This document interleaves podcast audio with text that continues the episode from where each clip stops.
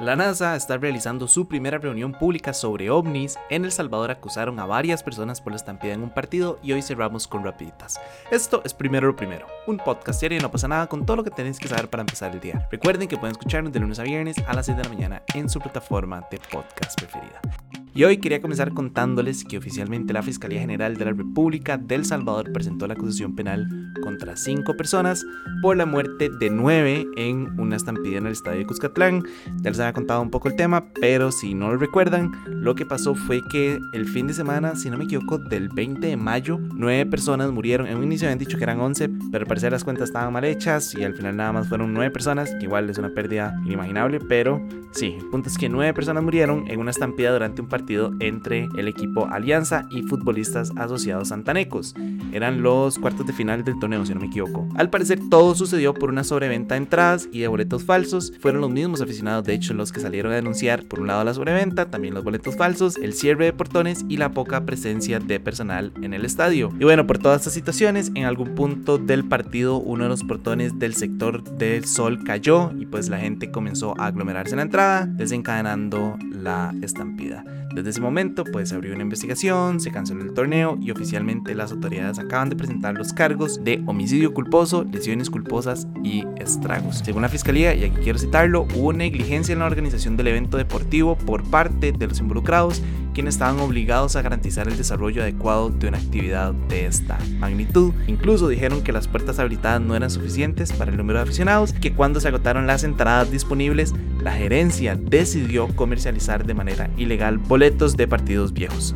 El siguiente paso es que se dé una audiencia inicial contra el grupo imputado el 2 de junio en el juzgado primero de paz de San Salvador. Tengo entendido que ellos no van a participar de esta audiencia, pero bueno, es como para la lectura de los cargos y todo eso. Y pues en realidad no se ha revelado quiénes son los imputados, pero desde hace un tiempo se sabe que se arrestó al presidente de la Alianza FC, Pedro Hernández, a dos gerentes del equipo, a Reinando Avelar Contreras, que es el gerente de la empresa Estadios Deportivos del Salvador, que creo que es el que administra el Cuscatlán, y a Samuel García Montano, que es el encargado de llaves del estadio. Y no sé, la verdad, como les dije la primera vez que les conté este tema, a mí, yo no entiendo esa desesperación por el fútbol. He visto cuántas veces ha sucedido una estampida por un tema de, de, de hinchada, ¿verdad? Y que la gente como que se desespera por ver, un, por ver un partido y no entiendo yo cómo alguien puede considerar pasarle por encima a otra persona meramente por el hecho de que quiere entrar a ver un partido, de que quiere ver un equipo. Situaciones muchísimo peores, como por ejemplo, no sé si recuerdan hace poco en México que, que dos bancadas de hinchas se agarraron a golpes y al final terminaron matando a personas. Yo vi los videos y son, o sea, son brutales. Las personas están tiradas en el suelo y hay personas que le están bajando la cabeza y no es como, me todo esto es por pasión. Ni siquiera yo le llamaría pasión, le llamaría obsesión enfermiza con un equipo. Como en qué momento se volvió tan importante una actividad como el fútbol, ¿verdad? Como para que las personas decidan que está bien pasarle por encima a una persona, que está bien agarrarlo a golpes, que está bien aglomerarse en un portón, mae, que si hay un chiquito lo quito porque yo tengo que entrar primero. A eso, a eso es a lo que me refiero, ¿verdad? ¿A dónde quedó esa decencia humana que me gustaría pensar que nos caracterizaba y pues supuestamente ya, ya no la tenemos. Pero bueno, en otros temas, la NASA está celebrando lo que probablemente sea mi nueva reunión favorita. Resulta que ellos están celebrando la primera reunión pública sobre fenómenos anómalos no identificados, es decir, ovnis. Esta reunión viene luego de que un equipo científico independiente de 16 especialistas anunció que quieren presentar sus conclusiones sobre los recientes avistamientos no identificados en un informe que está destinado a salir a finales de julio del 2023. Entonces esta reunión fue más que nada un foro para esas deliberaciones finales. Eso sí, desde ya dijeron pues que los datos actuales y los informes de testigos en realidad no bastan por sí solos para proporcionar pruebas concluyentes, que aún falta mucha investigación y que también se ocupan datos que sean medidos con instrumentos calibrados. Y a pesar de todo eso, en realidad me parece un paso enorme en todo este tema, más si consideramos que la postura inicial de la NASA siempre fue desacreditar, desacreditar, desacreditar, ¿verdad? Y ahora, pues que haya una reunión pública, que hayan diferentes organizaciones investigando, pues obviamente se ha ido como rompiendo poco a poco este estigma alrededor de estas investigaciones. Y lo que me parece más interesante es que, si no me equivoco, en los últimos 27 años se han reportado al menos, al menos 800 eventos. Esos son los reportados. Obviamente por el estigma hay un montón de eventos que no se reportan.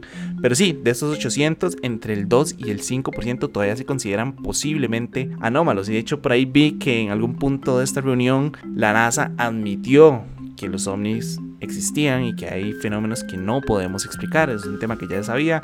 El Pentágono también ya lo había dicho antes, pero igual sigo defendiendo que es un avance bastante importante. Siempre hay un estigma alrededor de todo este tema. De hecho, yo una vez hablé con un ufólogo para un video que al final nunca salió, sería interesante ver si sale, que él contaba que, que obviamente es, es complicado, ¿verdad? Porque la gente se burla y uno presenta pruebas y la gente es como, no, es que es un reflejo bueno, la misma situación con la NASA, que ellos siempre han desacreditado todo este tipo de avistamientos, entonces obviamente no ayudaban a que las personas quisieran salir a denunciar o a contar lo que habían visto, entonces no se tenían tantos relatos, no se tenían tantos datos, no se tenían mediciones y eso obviamente complica la investigación. Entonces me parece genial, me parece que es un inicio, o bueno, no, en realidad no es un inicio porque desde hace tiempo se hace, pero me parece que es un paso enorme en todo este tema y espero que eventualmente logren llegar a una conclusión. Antes de pasar al último segmento, nada más quería recordarles que este podcast es de verdad gracias a ustedes y a sus suscripciones. Yo sé que suena muy empalagoso, yo sé que siempre les contamos, pero de verdad que patreon.com slash no pasa nada oficial es la mejor forma de ayudarnos. De esa forma ustedes pueden ayudarnos directamente, saben en qué se está invirtiendo su dinero y realmente nos ayuda también a nosotros a crecer. Entonces nada, de verdad muchísimas gracias a todo el mundo que ya nos apoya, a todos los que ya están en Patreon. Como les dije, ustedes son los que hacen la diferencia.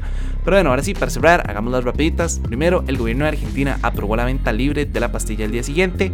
La idea es reducir la mortalidad y morbilidad materna causada por los abortos inseguros. Segundo, en cuestión de un mes, en Haití se han registrado al menos 160 linchamientos contra presuntos pandilleros.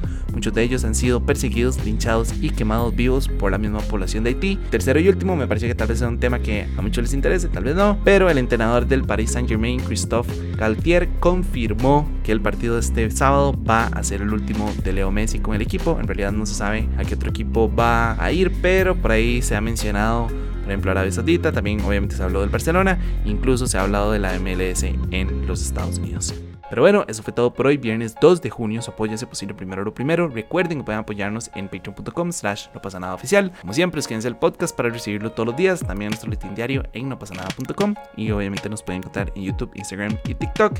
Y para los que nos están escuchando por Spotify, el poll de hoy es, ¿ustedes creen que estamos solos en el universo? ¿Sí o no? Yo pues obviamente no, creo que todo el mundo lo sabe.